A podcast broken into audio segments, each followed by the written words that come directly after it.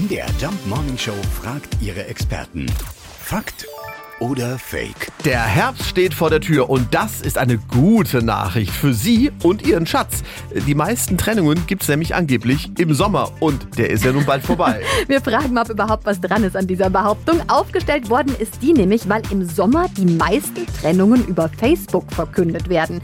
Erik Hegmann ist unser Paartherapeut und das ist seine Einschätzung. Das ist ein bisschen schwierig zu beantworten.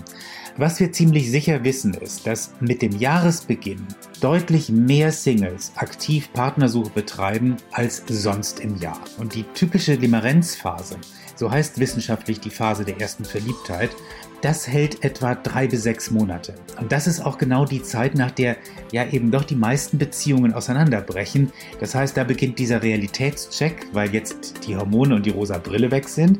Und wir beantworten die Frage, passen wir jetzt eigentlich wirklich zusammen? Habe ich mir das eingebildet? Ist er, sie wirklich der, die Person für mich?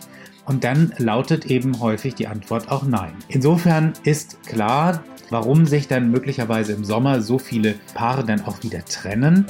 Aber eine klare Aussage dazu lässt sich nicht treffen und grundsätzlich würde ich Facebook-Statistiken misstrauen und sie niemals für repräsentativ halten. Also alles in allem kann es sein, dass sich im Sommer mehr Paare trennen, weil man sich im Sommer eben auch schneller verliebt. Eine valide Statistik gibt es dazu so aber nicht. Dafür ist die Liebe auch einfach zu kompliziert. Das hast du schön.